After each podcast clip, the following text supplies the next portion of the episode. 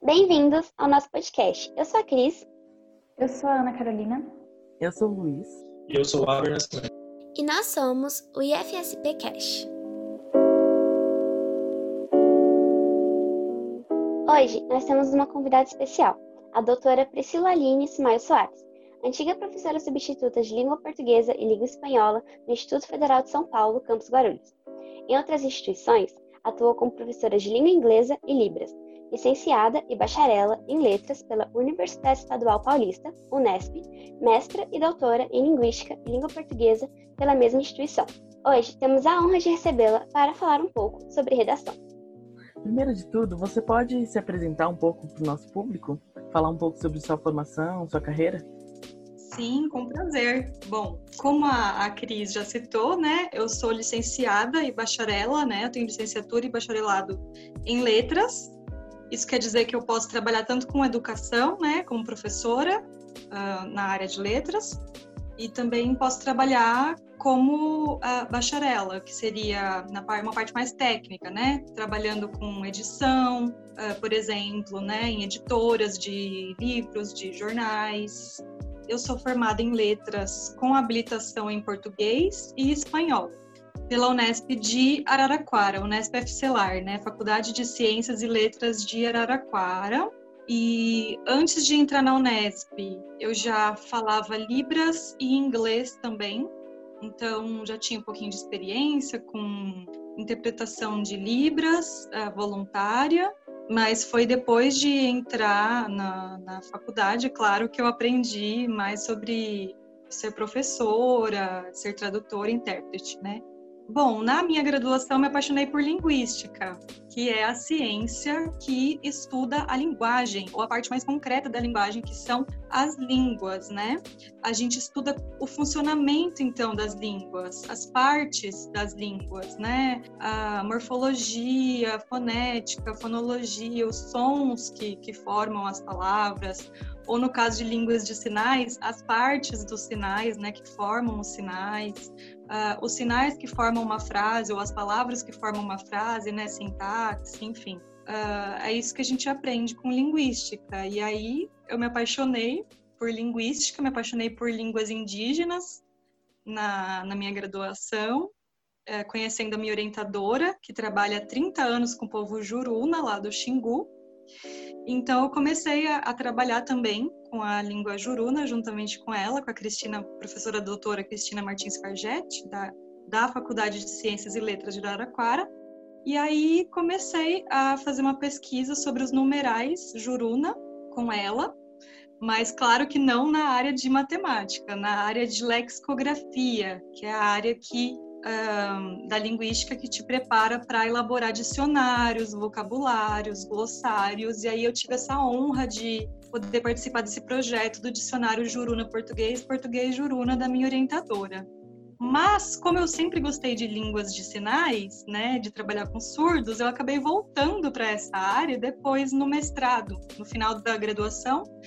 É, eu fiz um projeto para trabalhar com surdos terena do Mato Grosso do Sul, estudar sobre a possível língua deles, né? Eu desconfiava que eles tinham uma língua, eu e minha orientadora, né, desconfiávamos que eles tinham uma língua própria de sinais, e foi isso que eu estudei no meu mestrado e no meu doutorado. Então, eu fiz mestrado em linguística e língua portuguesa, estudando esses sinais uh, terena, né, que eu chamava de sinais terena, e depois no meu doutorado eu consegui estudar mais esses sinais próprios deles e perceber que era uma língua mesmo, independente da Libras, né, que a gente chama agora de língua terena de sinais. Né? Então fiz esse estudo mais aprofundado em quatro anos, quatro anos e alguns meses no meu doutorado em linguística e língua portuguesa, tudo feito na Unesp, de Araraquara e tudo feito sob a orientação da professora doutora Cristina Martins Fargente. E no meio do meu doutorado fiz uma especialização em Libras também, que eu queria muito fazer para melhorar uh, em Libras, né, a minha capacidade em Libras e continuar trabalhando com surdos, né? E é sobre a minha carreira, então, eu já falei um pouquinho, né, que eu fui é, tradutora intérprete voluntária de Libras português, português Libras. Já fui professora de português, de inglês, de espanhol. No IF de Guarulhos, né, tive a honra de ser professora de língua portuguesa e língua espanhola. E produção textual também, né? Se encaixa dentro de língua portuguesa, mas para o ensino superior. Enfim, é, já atuei com essas línguas aí, com inglês, com espanhol, com libras e com português. E atualmente eu sou professora de inglês e espanhol de um colégio particular. E linguística é minha paixão. bom, tá aí para dar uma, uma introdução no nosso tema sobre redações, queria que a senhora falasse um pouquinho sobre como é a estrutura de uma redação, uma redação em si. Uhum. Bom, é, a redação, a redação é uma palavra pode abarcar diversos significados, né? Então, a gente tem diversos tipos de redação, né? Não existe um só tipo de redação. Mas aqui, acho que o nosso foco, pelas perguntas que vocês me fizeram, né? É a redação dissertativa argumentativa, que é a mais pedida pelos vestibulares, né? Porque uma redação, ela pode ser narrativa também, né? Ela pode contar uma história, uma ficção. Mas, ah, como o nosso foco aqui é mais vestibular, eu vou falar mais da redação dissertativa argumentativa. Então, essa redação dissertativa argumentativa, ela tem necessariamente uma introdução, um desenvolvimento e uma conclusão, né? Então, a introdução costuma ser feita com um parágrafo o desenvolvimento costuma ser feito em dois ou três parágrafos. Aí também vai depender um pouco do, do espaço que você tem, né, para construir a sua redação ou de como você uh, vai construir a sua argumentação, mas geralmente o desenvolvimento é feito em dois parágrafos e a conclusão é feita em um parágrafo, né? Isso porque geralmente os vestibulares, o Enem, por exemplo, te dá 30 linhas para você desenvolver super bem um tema complexo, né? Então, por isso que geralmente a gente tem essa estrutura assim bem uh, pequena, né? De, de redação. Um parágrafo para começar, dois para desenvolver e um para concluir. E aí a, a sua conclusão pode variar, né, de um vestibular para o outro. Né? Como, por exemplo, no Enem, é pedido sempre uma proposta de intervenção né? Que você faça uma proposta de intervenção. E tem alunos, tem, tem gente que me procurou já com essa dúvida, né? Então acho que é importante eu citar que uh, tem gente que pensa que todas as redações dissertativas argumentativas têm que ter uma proposta de intervenção no final. Mas não é assim, né? O, o vestibular ou o, a prova que pede uma intervenção, né, uma proposta de intervenção na sociedade, é a prova do Enem tá?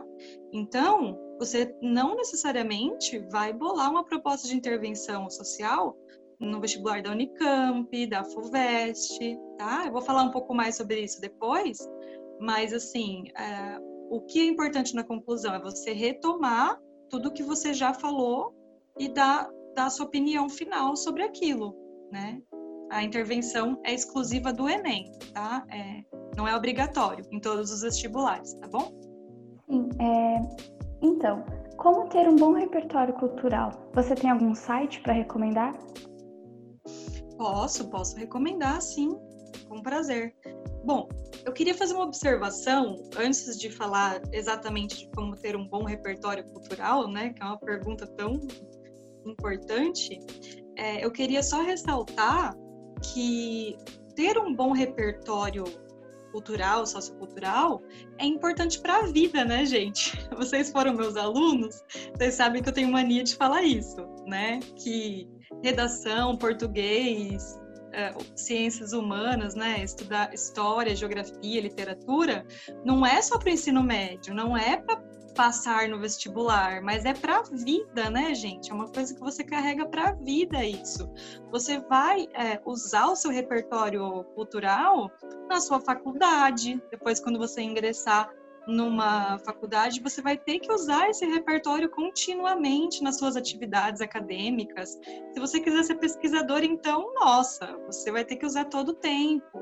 É, se, você quiser, se você quiser ser um cientista, um pesquisador da área que você ingressou, um professor, nossa, você vai ter que usar isso toda hora. Mas mesmo que você não se especialize na área, mesmo que você não seja pesquisador, você vai usar nos seus trabalhos da faculdade, numa roda, batendo papo com seus amigos, com a sua família, tomando decisões com a sua família, tomando decisões de, por exemplo, quem você vai eleger na eleição, em quem você vai votar na eleição, né? Uh, na próxima eleição, enfim, é uma coisa para a vida mesmo, para o dia a dia, tá?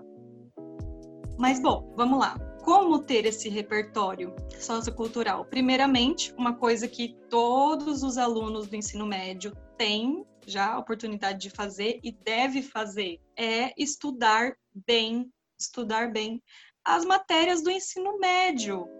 É, é isso que o Enem espera de vocês, que eu sempre falo para os meus alunos, o Enem quer ver se você entendeu o que foi passado no seu ensino médio, especialmente nas disciplinas de humanas. Por quê? Porque quando você estuda bem filosofia, sociologia, história, geografia e literatura, né? Você tem condições de falar sobre uma gama de temas muito grande, né? Eu diria que você tem capacidade para falar de qualquer tema a história faz o quê? História, sociologia, faz o quê? Nos mostra o que aconteceu no passado para a gente entender o presente, para a gente entender o presente e pensar como pode ser o nosso futuro, né? A história faz isso, sociologia faz isso, filosofia faz isso e literatura também, né? A literatura vai te mostrar e, e de uma maneira ainda gostosa, né? Te contando uma história ali com detalhes de personagens, de paisagens, ela vai te mostrar um tempo passado é, que você pode encontrar no seu tempo presente e que você pode modificar ou manter no seu futuro, que a sociedade pode modificar ou manter, né? Então, é importante que vocês, é, né, alunos do ensino médio, estudem bastante as disciplinas de humanas. Isso é uma coisa que qualquer um pode fazer e deve fazer, tá? Para uh, ter um bom repertório cultural. Por quê? Porque essas disciplinas vão te trazer repertório, elas vão te trazer uh, argumentos. Então, por exemplo, teve um Enem que pediu na sua proposta de, de redação para o aluno falar, para o candidato falar sobre violência contra a mulher. Teve gente que citou as últimas notícias, os últimos dados sobre violência contra a mulher. Gente que estava bem atualizada do assunto, por exemplo ah, citou uma reportagem, citou reportagens super atuais, assim, né? Que citou reportagens do ano, daquele ano, não sei se foi 2017, 2018. Teve pessoas que conseguiram citar notícias daquele ano, por exemplo, né? De violência contra a mulher. Mas se você não sabe, por exemplo, você não viu as últimas notícias sobre isso, quer dizer que você não vai conseguir falar do tema? De maneira nenhuma, né? Se você estudou história no ensino médio, se você estudou geografia, você estudou literatura, você tem condições de falar desse tema, por exemplo, de falar bem desse tema, citando o quê? A história do Brasil, como o Brasil começou, né? A invasão do Brasil pelos portugueses, é, que eu sempre falo para vocês, né? A exploração dos povos indígenas, a exploração da mulher, tá? Desde o começo da nossa história, né? Patriarcado, machismo, machismo estrutural. Se você estudar história, se você estudar sociologia, se você debater, né, assuntos importantes em sala de aula, pronto. Mas vamos lá. Além de estudar as matérias, né, de, de humanidades e também as outras, lógico, você pode citar um fato da biologia, por exemplo, para um embasamento, dependendo do tema. Você pode citar teorias da, dentro da biologia, teorias da física, uh, da matemática, se você gosta, claro que você pode usar, né? É, mas mesmo se você não, eu tô, tô, falando assim, mesmo que você não goste de humanas, que não seja a área da sua vida que você quer se dedicar, é muito importante, tá? Ter conhecimentos de história, de geografia, de literatura, porque vai, você vai usar isso para sua redação, você vai usar isso para a vida, tá bom? Além disso, gente, além de, de estudar bem essas disciplinas no ensino médio, o que, que é bom fazer?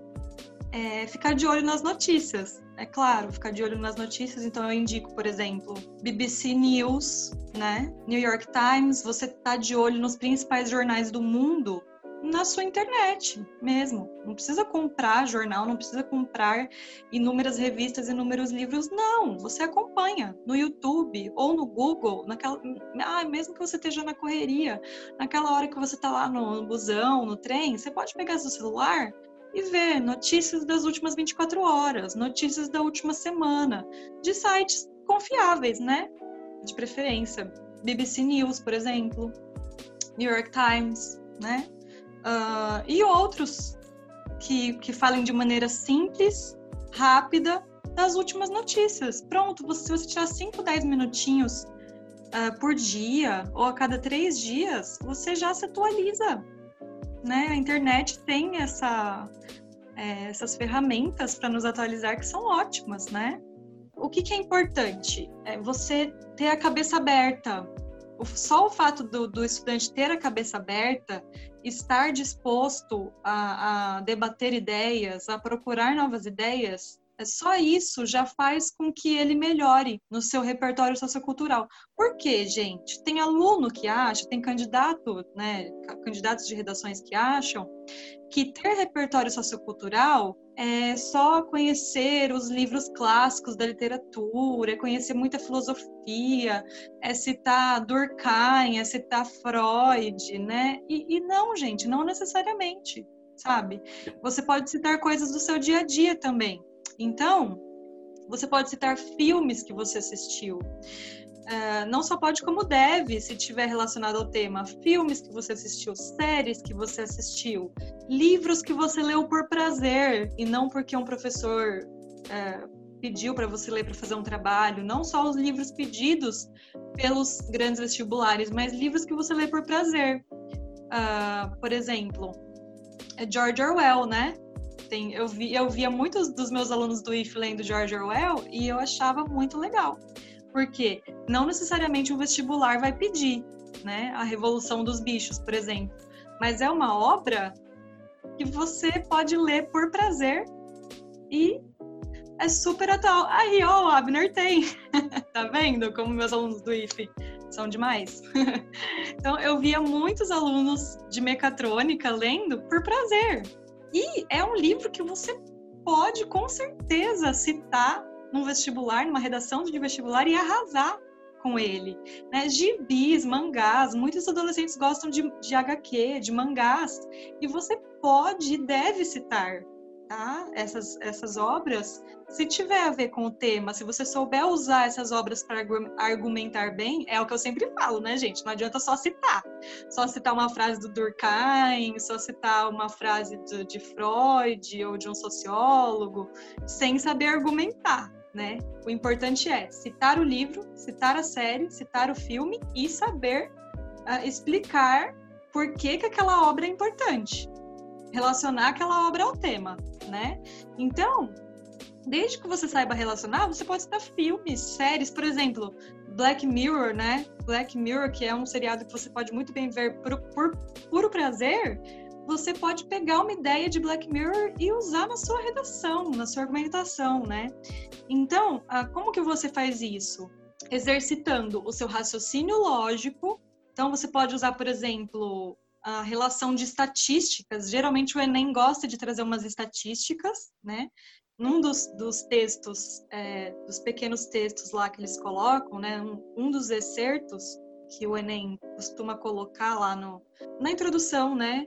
da, quando ele pede para você fazer uma redação, é, geralmente um dos textos traz estatísticas ou notícias sobre aquele tema.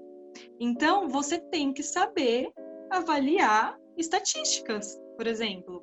Né? Se você conhecer geografia, até matemática bem, você vai saber avaliar aquelas estatísticas, né? Aqueles gráficos que o Enem está trazendo ali para você. Por quê? Você não pode ficar copiando, né, os excertos ali do, né? Você não pode fazer uma cópia que isso zera a redação, né?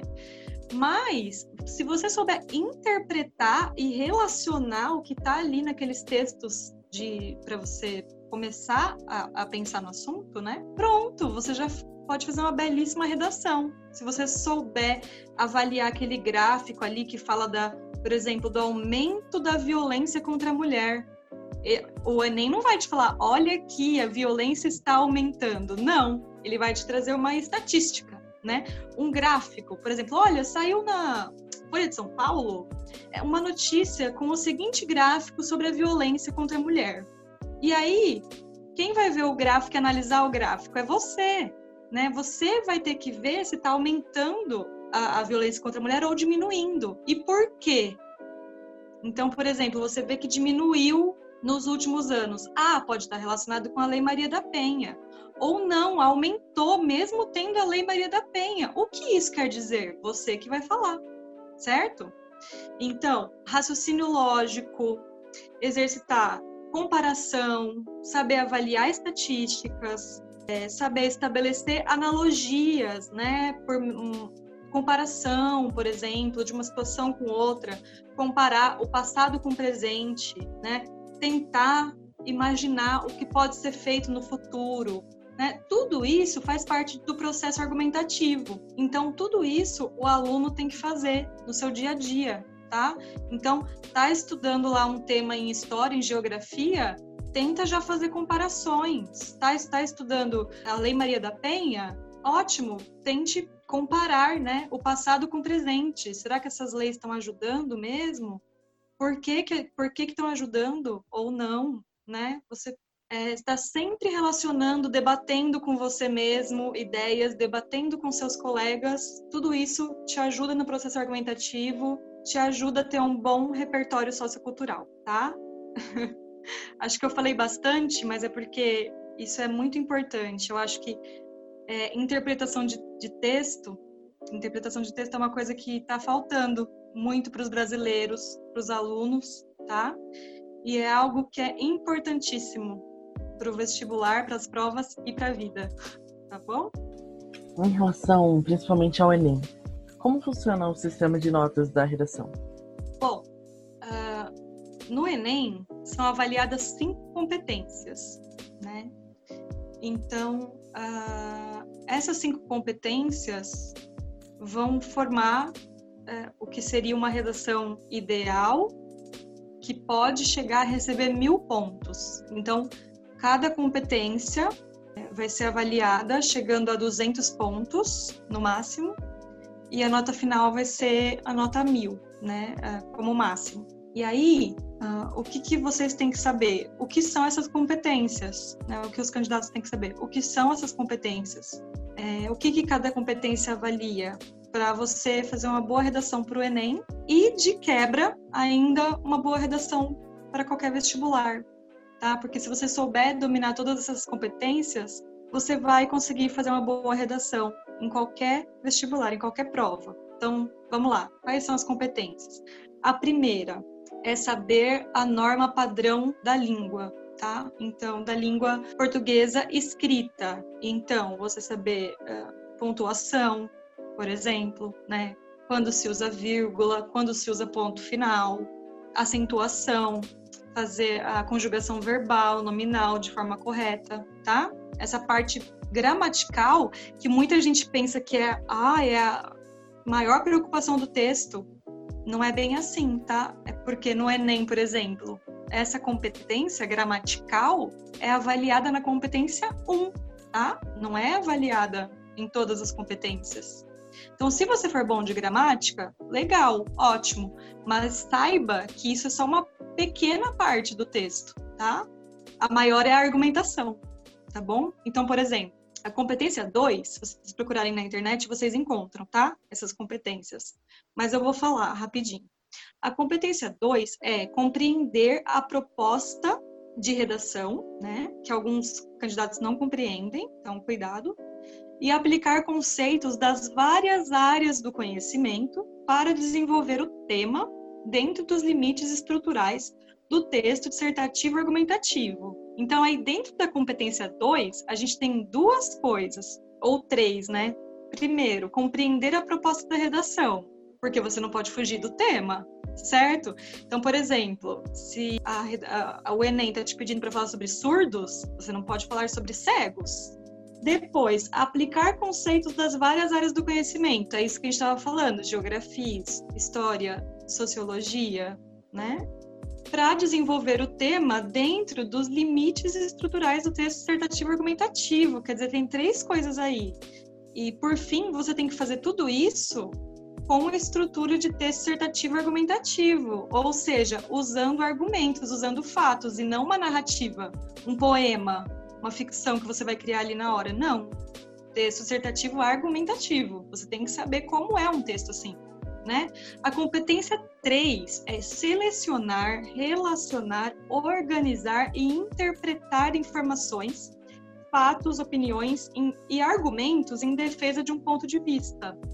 Então, olha só, continua aí na competência 3 a questão da argumentação. Nós vamos ter argumentação na competência 2, na competência 3 e na competência 5 do Enem. Então, a argumentação é mais importante do que o conhecimento gramatical, que muita gente acha que é o principal de uma redação, tá? Mas não é, ok? Então, na competência 3, você vai relacionar os fatos, interpretar os fatos, que era isso que eu estava falando. Parte 2, para defender um ponto de vista. Você tem que ter um ponto de vista, tá? Então, olha só, dentro da competência 3, a gente tem duas coisas, né? Que são avaliadas. E na competência 4, você tem que demonstrar, demonstrar perdão, conhecimento dos mecanismos linguísticos necessários para a construção da argumentação. Então, assim, tá relacionado com argumentação? Tá, mas tem mais a ver com você conectar os parágrafos, tá? Você conectar suas ideias.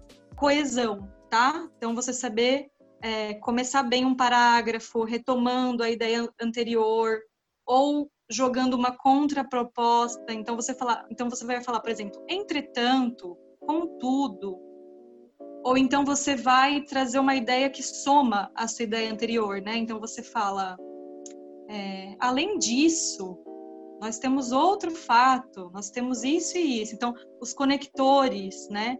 Como você faz a, a, a introdução, como você faz a conclusão. Então, né, os conectores, os conectivos. Então, por exemplo, diante de tudo isso, né, na conclusão, não precisa falar destart, gente, não precisa do destart, tá bom? Que eu acho que alguns cursinhos andaram ensinando e muitos alunos escrevem destart, né, para começar o, o, último parágrafo, né? Não precisa ser destart, tem várias possibilidades aí. Mas são os conectores. Como você liga as partes do seu texto, a coesão. Né? E a competência 5 é elaborar uma proposta de intervenção né, para, o, para o problema abordado respeitando os direitos humanos. Então, nós temos duas partezinhas aí, né? Elaborar a proposta de intervenção, que eu já citei, que é uma coisa exclusiva do Enem, né? Respeitando os direitos humanos. Então, você pode fazer uma baita proposta de intervenção, mas se você uh, não respeitar os direitos humanos, por exemplo, a sua nota é prejudicada. Até pouco tempo, uh, você levava, levava zero na redação. Você receberia um zero na redação se você desrespeitasse os direitos humanos. Agora você não recebe mais zero, mas a sua nota é bem prejudicada, tá bom? Então não faça isso. E aí, como eu já disse, cada, cada professor de redação, cada, cada corretor dará uma nota entre 0 e 200, né? E a soma desses pontos vai compor a nota total do avaliador, que pode chegar até mil pontos. Mas essa nota pode variar, até porque não é um corretor só, tá? Que vai corrigir essa redação. São dois corretores é, um par né, de corretores que corrige às cegas a sua redação. Ou seja, não sabe quem você é, não lê seu nome, não, não sabe quem você é. E os dois corretores também não, sa não sabem né, quem é o outro corretor, tá? Então, se der discrepância, se der uma diferença muito grande de nota entre o corretor 1 e o corretor 2, vai para um terceiro corretor sua redação tá? E se mesmo assim o terceiro corretor achar que nem o primeiro acertou, ou o segundo acertou, na verdade não é achar, né? Perdão, não é achar que o primeiro acertou, o segundo acertou, porque ele não sabe. o que, que o primeiro achou, o que, que o segundo achou. O terceiro corretor vai fazer uma outra avaliação dele. E aí, se ele der uma nota muito diferente do corretor 1 e do corretor 2, vai ainda para uma quarta correção. Então, uh, chega assim a, a cinco correções, uh, cinco corretores diferentes, ou seis, a sua redação do Enem. Então, eu acho que é um sistema bem justo, tá? De notas. Uh, e é isso, é assim que funciona o sistema de notas da redação do Enem. É um pouco complexo de entender, tá? Não é tão fácil, mas é isso. Bom, pegando um gancho na pergunta do Luiz que a senhora acabou de responder, cada vestibular tem seu sistema de notas em relação à redação? Sim, cada vestibular é, estipula sua própria matriz de correção, né, o seu jeito de corrigir os textos. Né? Então, as diretrizes de uma banca avaliadora é, não necessariamente são as, as mesmas diretrizes que outra banca vai seguir, tá? Mas em todas as redações, para todas, o que, que, é importante vocês saberem? O que, que é importante os alunos, os candidatos saberem? Que um texto dissertativo argumentativo, né, que é esse que a gente está falando aqui, precisa ter, além da qualidade gramatical, que eu já citei, né, e vocabular, um vocabulário bom, um vocabulário adequado, né, você não vai falar gírias, não vai falar então, mano, como você fala com seus amigos, que você pode usar com seus amigos normalmente, de boa, você não vai usar na redação do vestibular, né? Então, mano, de boa, tals, não, você vai usar um vocabulário adequado à gramática da norma padrão, né, da língua portuguesa escrita. E o principal, além de tudo isso, é ter coerência e coesão textual. O que, que é coesão textual? Aquilo que eu falei lá da competência 4, né? Da competência 4, avaliada na competência 4 do Enem, por exemplo. Isso todos os vestibulares vão avaliar tá? Se você sabe usar os conectivos, se você sabe juntar os parágrafos da, da sua redação, se você sabe relacionar a introdução, né, que tem sua tese, uh, geralmente já vem com a sua tese, você vai começar a falar o que você acha daquele tema ali na sua introdução. E aí, se você sabe relacionar os parágrafos seguintes com aquela sua introdução, e se na sua conclusão você sabe uh, relacionar tudo que você já falou, né, e fechar o texto. Então, isso é a coesão, tá? Os conectivos que eu citei, por exemplo. E a coerência tem a ver, está relacionada com a coesão também, e tem a ver mais com as suas ideias. Então, por exemplo, aquilo que eu falei, se estão te pedindo para falar da formação dos surdos, você não vai falar da formação dos cegos, né? Você tem que ter coerência na sua argumentação, né? Então, essa é a parte de coerência. Mas, assim, falando mais especificamente sobre os vestibulares, eu vou falar rapidinho dos vestibulares aqui de São Paulo, tá? Do estado de São Paulo, né? Eu acredito que seja uh, o que vocês vão prestar, né? A maioria dos alunos vão prestar. Então, por exemplo, a FUVEST, ela não, não tem como nota máxima nota mil do Enem, por exemplo.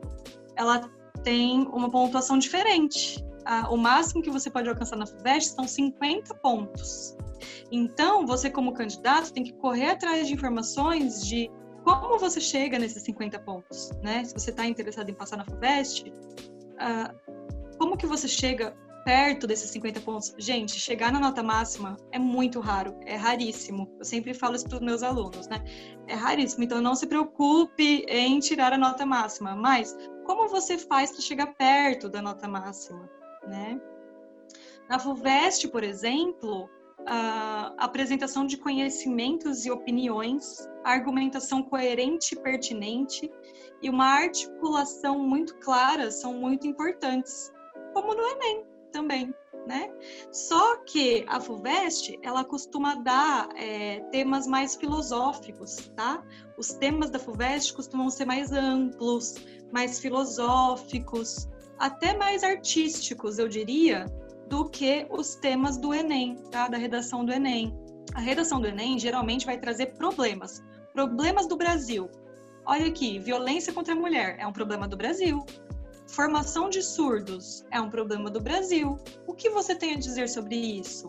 Sobre esses problemas do Brasil? Tá? Geralmente o Enem é isso. A FUVEST não. A FUVEST pode trazer um tema filosófico, a poesia voltada para a elite brasileira, por exemplo, uma coisa mais aberta. A Unicamp, até ano passado, pelo menos, dava duas opções de redação, tá? Com temas e gêneros distintos. Então, isso é legal da Unicamp, né? Que é uma excelente universidade também. Então, os gêneros em questão não são divulgados pela universidade. Né? Esses gêneros possíveis para sua redação não vão ser divulgados antes. Então, o que, que você tem que saber? Os, os gêneros de redação. Né? Você tem que saber tipos de, de redação para chegar lá na hora e você bater o olho nos gêneros e nos temas e falar: tá, eu sei mais sobre esse tema aqui e eu domino melhor esse gênero textual aqui. Então, eu vou fazer isso. Ah, poemas? Ótimo, tô acostumada a fazer poemas. Vou fazer um poema então. Ou carta? Ah, eu sei estrutura de carta, aprendi direitinho a estrutura de carta lá no, no meu ensino médio, então eu vou, vou fazer uma carta. Uma carta ao presidente, por exemplo, do Brasil, uma carta a um governador, para um governador, né? Mas você tem que saber do, como funciona a redação do vestibular que você vai prestar, né? Mas o mais importante é conhecer os gêneros e mostrar que você tem repertório, que você sabe argumentar, defender seu ponto de vista, ok? É, ok. É, você pode nos dizer qual a importância da argumentação na redação do Enem? Sim, acho que eu até, até já falei bastante né, na parte de repertório sociocultural, mas resumindo aqui, né, a argumentação na redação do Enem, gente, é tudo, né? É tudo. Por quê? Como eu já citei, a parte gramatical é avaliada em uma competência, mas a parte da argumentação é avaliada na competência 2, na competência 3 e na competência 5, que é a sua conclusão, que é a sua proposta de intervenção. Por quê? Não adianta você falar de acessibilidade para surdos, por exemplo, no tema, né, uh, no tema de, acho que 2018, se não me engano, 2017, 2018, né, foi a formação dos surdos, né, para o mercado de trabalho no Brasil. Então não adianta você citar Libra, citar intérpretes, citar argumentos maravilhosos na, na sua redação, se na conclusão você esquece de tudo aquilo que você falou. Você esquece, faz uma linha de conclusão. Não, na sua conclusão, você tem que retomar o que você já falou e fazer uma proposta coerente com aquilo que você falou. Então, por exemplo, você falou da importância da Libras, você falou da importância dos intérpretes, você vai lá na sua conclusão e coloca que o Brasil precisa de quê? Por exemplo, de mais formação para professores em Libras, de mais formação para intérpretes de Libras, de mais vagas para intérpretes, de mais estímulo para as pessoas aprenderem Libras. Como que isso acontece? Você vai falar, mas você tem que retomar aquilo que você falou já no seu desenvolvimento. Então, olha só, né? Você vai usar a argumentação em, em três competências, né? A sua argumentação vai ser avaliada três vezes pelos corretores do Enem, né? No seu desenvolvimento e na sua conclusão também, tá? Então não adianta falar lindamente lá da Libras dos intérpretes se chega no final você coloca, ah, conclui-se que o Brasil não tem muita formação em Libras para os professores e intérpretes. Gente, e a proposta de intervenção, né? Ou, ah, conclui-se que os surdos ainda sofrem muito no Brasil. Oxe, isso já tá, já tá no tema. Já tá no tema que foi dado para você. Né? Então você tem que desenvolver suas ideias na conclusão também. Só um pouquinho, claro, porque é conclusão. Mas você tem que estar de acordo com tudo que você falou, tá? Então, a importância da argumentação no, no, na redação do Enem é enorme. É, os livros indicados nas listas dos vestibulares ajudam na produção de uma boa redação? Com certeza, com certeza. É uma coisa que eu gosto de falar para os alunos também.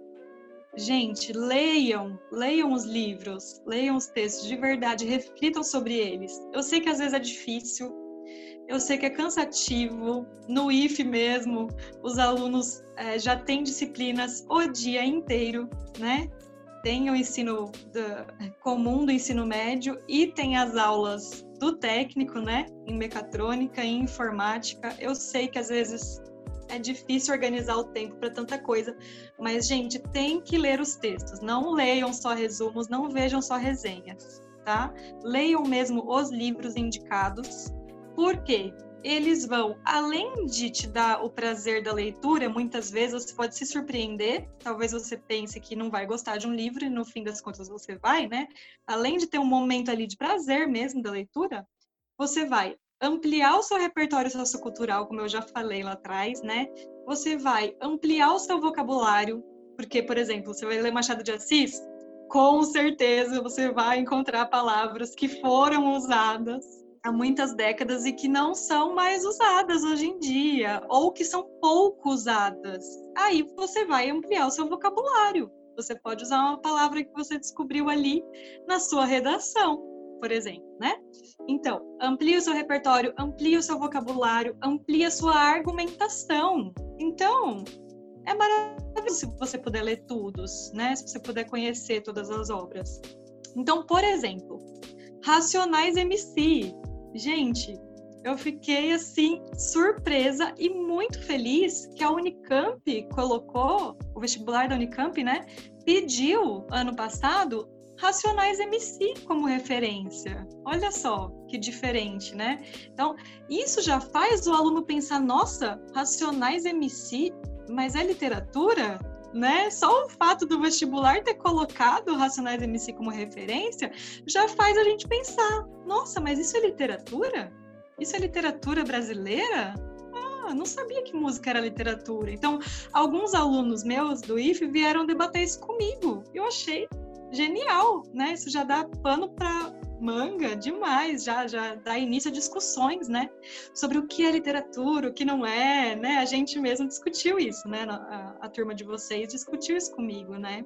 Uh, então, Machado de Assis, por exemplo, ele vai falar muito da natureza humana, né? Ele vai trazer o Bentinho com todos todas aquelas questões sobre a Capitu e sobre ele mesmo, né? Vai falar de questões que a psicologia foi estudar depois, né? A gente até brincou que o Freud copiou, né? Que o Freud leu Machado de Assis e, e usou as ideias dele, né?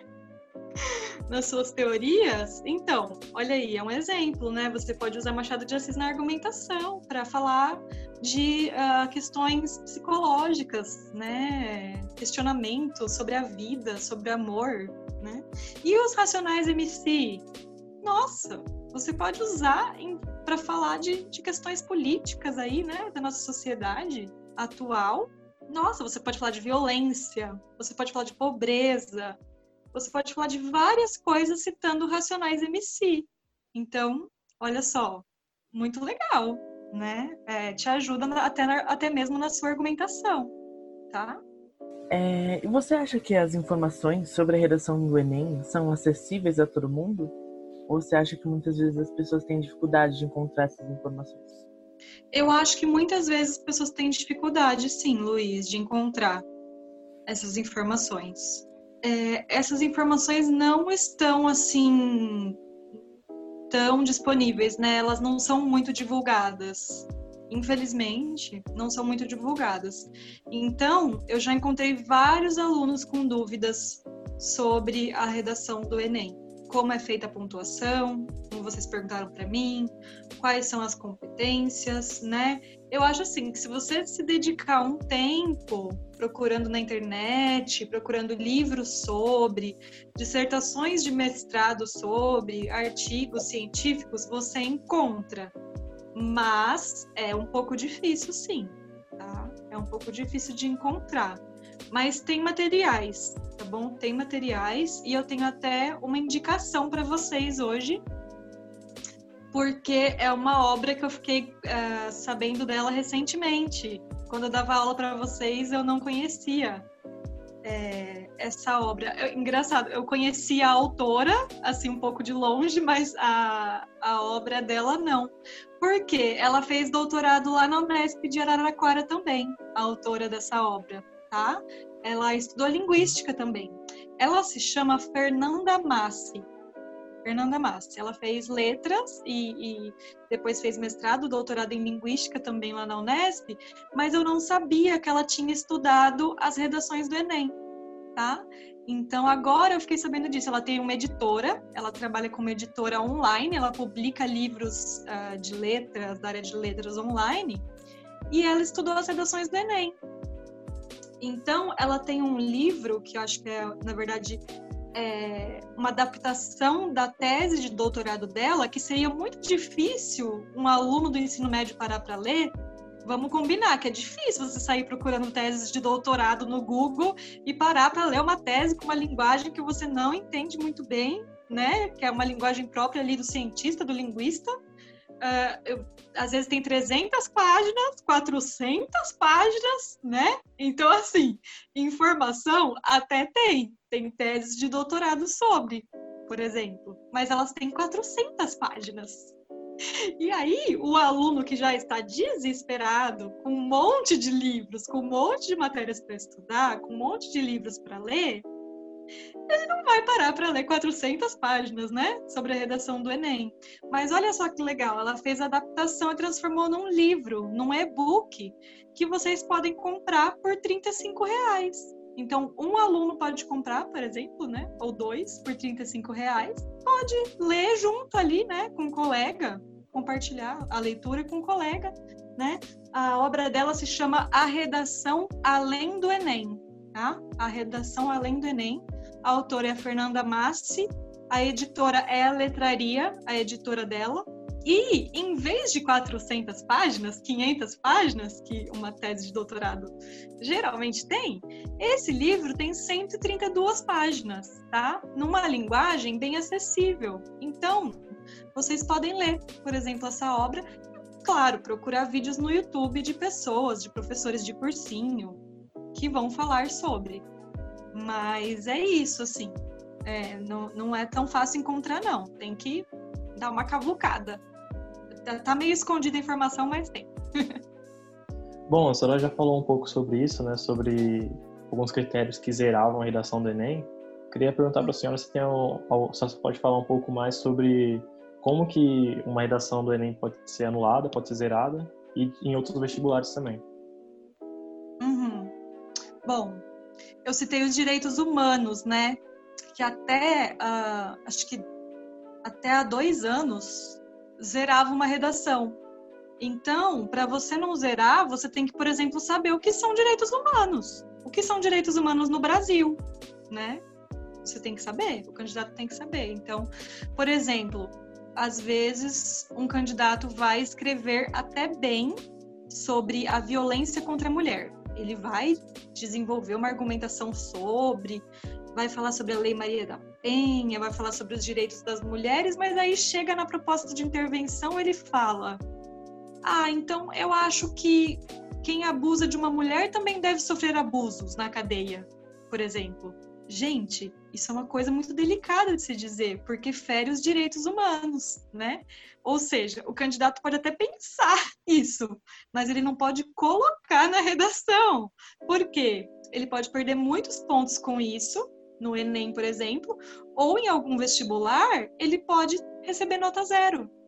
É, ele pode zerar a redação por conta disso, tá? Por falar que uma pessoa deve ser estuprada ou até morta, ou até uh, receber como punição a cadeira elétrica, que no Brasil não é, não está na lei, tá? Uma pessoa ser sentenciada à morte. Então, se você coloca isso, você pode zerar sua redação, por exemplo, né?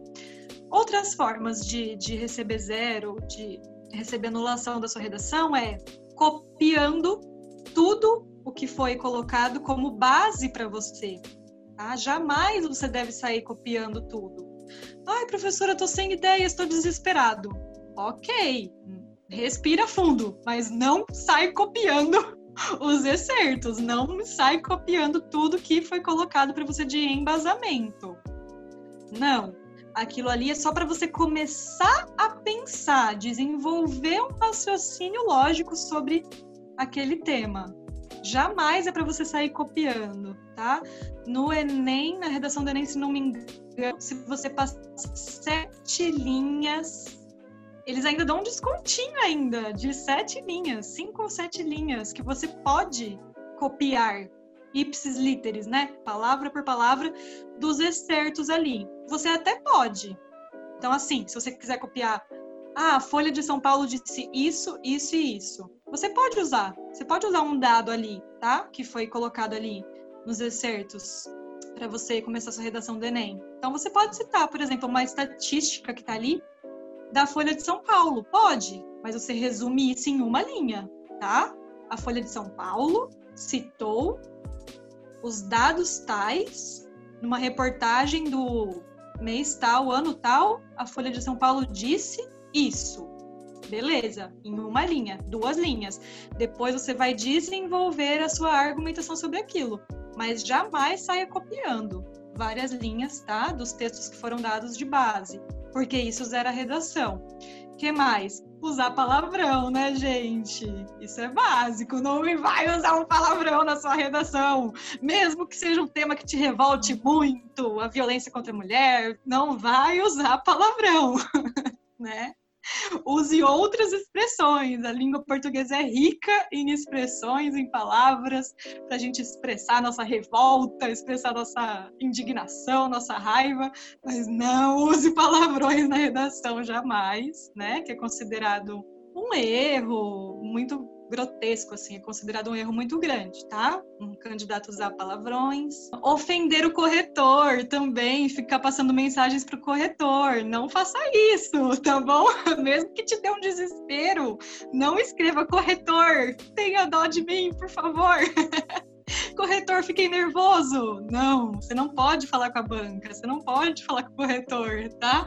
Ele vai falar com a sua redação, não vai falar com você bom? Então não adianta escrever, não adianta, e ainda por cima pode zerar sua redação, tá? Você falar com o corretor. Então não faça isso, tá bom? Desrespeitar a banca, se dirigir à banca, ou falar, ai, corretor, você, ah, é isso, é aquilo, você. Não tô nem aí para você, sabe? Pode dar zero que eu não tô nem aí para sua opinião. Gente, isso não faz parte de um texto argumentativo coerente, né? Então, aproveite as suas 30 linhas, suas 40 linhas, para desenvolver bem seu argumento. Não para ficar falando com a banca. tá bom? Uh, pense num bom título. Se sobrar uma linha, pense num bom título para sua redação. Que não é obrigatório, por exemplo, eu esqueci de falar isso, né? Não é obrigatório na redação do Enem, mas pode ser obrigatório em outros vestibulares, tá? Por exemplo, na FUVEST. Na FUVEST é obrigatório você colocar um título, tá? Então, uh, pense bem como você vai usar cada linha para sobrar uma linha para o título, tá bom? Que é uma coisa que eu não recomendo no Enem. No Enem eu recomendo que você se preocupe com a argumentação e se você achar que vai sobrar uma linha, você pensa num título. Se você tiver tempo, ok? Se não, deixa o título para lá, que não vai zerar, não vai diminuir sua nota ok? Mas no, na FUVEST, por exemplo, se exige título, você tem que pôr, gente. Senão sua nota pode ser prejudicada ou pode ser até zerada sua redação, não sei. Não sei se a banca da, da FUVEST faz isso, tá? Mas, uh, se eles estão pedindo, com certeza você pode ser prejudicado de alguma forma se você não colocar lá, tá? Então, acho que é isso, gente. Muito cuidado né? Cuidado com o vocabulário, cuidado com a gramática e muito, muito cuidado com a argumentação, né? Muita dedicação na argumentação, gente. Ninguém nasce sabendo fazer redação para Enem, tá? E assim, não se desesperem, porque ninguém nasce sabendo fazer um texto dissertativo argumentativo, tá? Eu como linguista, né, como uma cientista da linguagem, eu posso dizer uma coisa para vocês que todo mundo nasce com capacidade da linguagem. Todo mundo nasce com capacidade para se expressar, tá? Para expressar seus sentimentos, para expressar suas ideias. Mas ninguém nasce sabendo fazer uma redação para Enem, gente. Ninguém nasce sabendo fazer uma redação para FUVEST. Como que você faz para saber? Praticando, tá? Busque informações sobre a redação do vestibular que você quer prestar e pratique, pratique, pratique. Leva para a professora, né? Eu já cansei de receber redações de alunos meus que estão preocupados com o Enem, que estão preocupados com, com a FUVEST, que, que me mandam ou me mandavam textos além do que eu pedia, tá? Por quê? Tem que ter essa prática mesmo, né? Pratica na sua casa, reserva umas horinhas e faz uma redação modelinho Enem. Depois, num, numa outra ocasião, faz redação modelinho FUVEST. Vai praticando, vai observando seus erros, leva nem que for para o seu colega, troca com um colega, se tiver vergonha de mostrar para professora, para algum professor, troca com um colega mesmo que manja, né, que, que gosta de humanas, que gosta de redação, debate com os colegas, né, e assim você vai construindo o hábito de fazer aquele tipo de texto, de fazer aquele tipo de redação, ok? É, acho que a gente está chegando ao final do nosso podcast. Então, eu gostaria de perguntar se você tem mais alguma consideração, algo para acrescentar. Bom, acho que eu já me empolguei, já falei bastante coisa, né? Mas um, era mais isso mesmo que eu falei agora, né? De é, não fique com medo, não fique desesperado, pensando, ah, eu não sei fazer redação para a FUVEST, eu não sei como é que faz redação para o Enem. Gente, ninguém sabe, ninguém nasce sabendo, sabe? Eu queria deixar esse, é, esse último conselho, né, para vocês, para os candidatos: ninguém nasce sabendo fazer uma redação X ou Y tá? O exercício da escrita é um exercício difícil, gente. Até para os escritores é difícil, tá? Se vocês forem pesquisar, meu Deus, quantos escritores já ó, rasgaram suas obras, jogaram no lixo, tacaram fogo nos seus livros, nos seus manuscritos, porque acharam que estava ruim. Estou falando de escritores renomados, gente, renomados, tá? Que ficaram revoltados com o que eles escreveram e jogaram fora. Então pensa assim, meu, se escritores, grandes escritores da língua portuguesa, Clarice Lispector, Drum, Carlos Drummond de Andrade já expressaram sua dificuldade em escrever, o, um dos grandes autores, por exemplo, da nossa literatura brasileira, Guimarães Rosa. Ele falou disso várias vezes, gente. Ele tinha dificuldades, tá? De encontrar as palavras para se expressar. Que dirá, gente, né? O que, que a gente tem que fazer? Praticar praticar os modelinhos de redação como se fosse um esporte em que você quer melhorar, né? Como qualquer habilidade, tá? Ninguém, é, por exemplo, começa no karatê e vai direto para a faixa preta. Não, você tem que passar por todas as faixas. Com a redação é a mesma coisa. Você começa entendendo que é introdução, desenvolvimento, conclusão. Aí depois você vai se aprofundando. Ah, quais são as competências da redação do Enem? Aí você vai entendendo o que é competência 1, que é de você, o que, o que é competência 2 e competência 3 querem de você, a 4, a 5. Aí você vai lendo, vai melhorando seu vocabulário, você vai debatendo com os colegas em classe, vai melhorando sua capacidade de argumentação. É assim, tá bom? É dia a dia, tijolinho por tijolinho, a gente vai melhorando na nossa capacidade argumentativa e de se expressar, de escrever. Bom, é, eu gostaria de agradecer a sua participação no nosso podcast, por ter aceitado o nosso convite. Acho que foi muito importante, né? Você ter compartilhado todas essas coisas com a gente. E obrigada. obrigada também a você que nos acompanhou. E até o próximo episódio. Sim. Tchau. Obrigada, gente. Obrigada, obrigada pelo convite. assistiu, tá? Obrigada por aceitar participar e tchau. É isso. Obrigada, gente. Tchau, tchau. Tchau. tchau.